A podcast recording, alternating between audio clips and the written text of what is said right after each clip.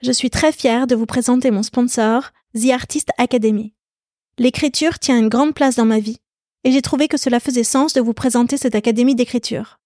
The Artist Academy est connue pour proposer des masterclass d'écrivains lus dans le monde entier, comme Eric Emmanuel Schmidt, Raphaël Giordano ou Bernard Werber. Des masterclass dans lesquelles ces grands auteurs vous partagent leurs meilleures techniques d'écriture. Cette fois-ci, The Artist Academy va plus loin, avec une nouvelle offre qui s'appelle l'Académie d'écriture. L'Académie d'écriture, c'est un coaching sur 12 mois qui vous prend par la main de la première page au point final de votre manuscrit. Vous êtes coaché par des agents littéraires et vous avez accès aux masterclass de 8 grands auteurs. Les thèmes abordés? Donnez vie à vos personnages, travailler la musique des mots, structurer votre récit. Ce programme est fait pour tous ceux qui ont un rêve d'écriture et qui veulent enfin le réaliser. Que vous soyez débutant ou expérimenté, c'est un programme qui vous aidera à installer une routine d'écriture dans votre vie, à développer votre légitimité et à ouvrir votre créativité. On parle souvent ici, dans la fin des règles, de ce moment de la midlife où l'on revient à soi pour aller à la poursuite de ses propres désirs. Si vous avez envie de rejoindre cette académie d'écriture, alors avec la fin des règles, vous aurez 10% de remise. Je vous invite à remplir le formulaire qui se trouve dans le descriptif pour avoir toutes les informations.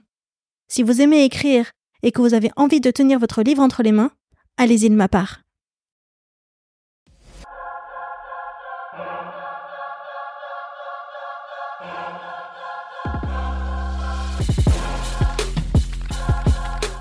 La fin des règles, c'est un espace de parole où les femmes se transmettent leurs histoires et déballent tout. La ménopause sert de point de départ pour parler féminité, transmission et tous les sujets que chaque femme doit redéfinir à la midlife. C'est un récit collectif qui se chuchote à l'oreille. La vie au travail, la vie au lit, les kilos qui ne partent plus, les nuits blanches, mais aussi la libération que cela semble représenter pour beaucoup de femmes.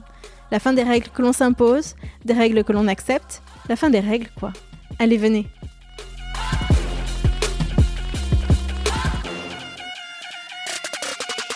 Alors Lio, déjà, faut savoir que bon, moi, je suis juste archi fan hein, depuis que je suis gamine. Donc déjà, quand elle dit oui, euh, je suis genre. Ah. Puis elle est, elle est trop mignonne. Euh, tout de suite, elle a été vraiment euh, hyper sympa avec moi, quoi.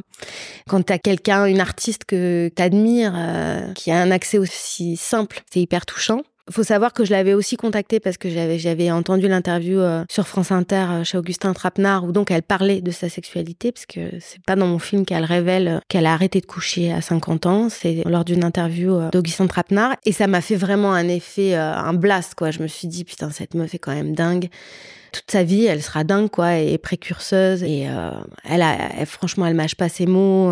c'est quand même aussi une militante incroyable.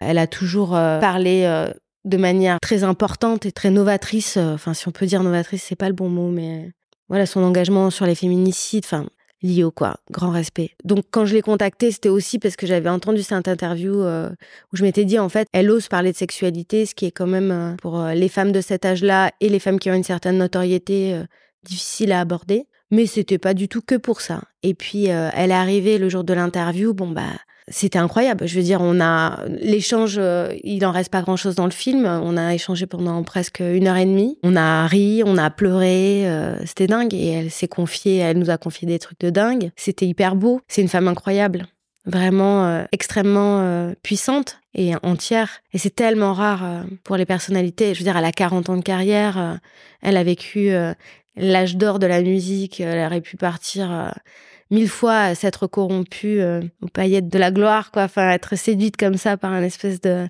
et elle est toujours restée hyper entière et ça, je trouve ça incroyable. Donc c'était c'était parfait qu'elle soit partante pour le film et puis en plus elle a joué le jeu vraiment de faire la promo du film derrière. Elle a fait plein d'interviews et tout, donc c'était super.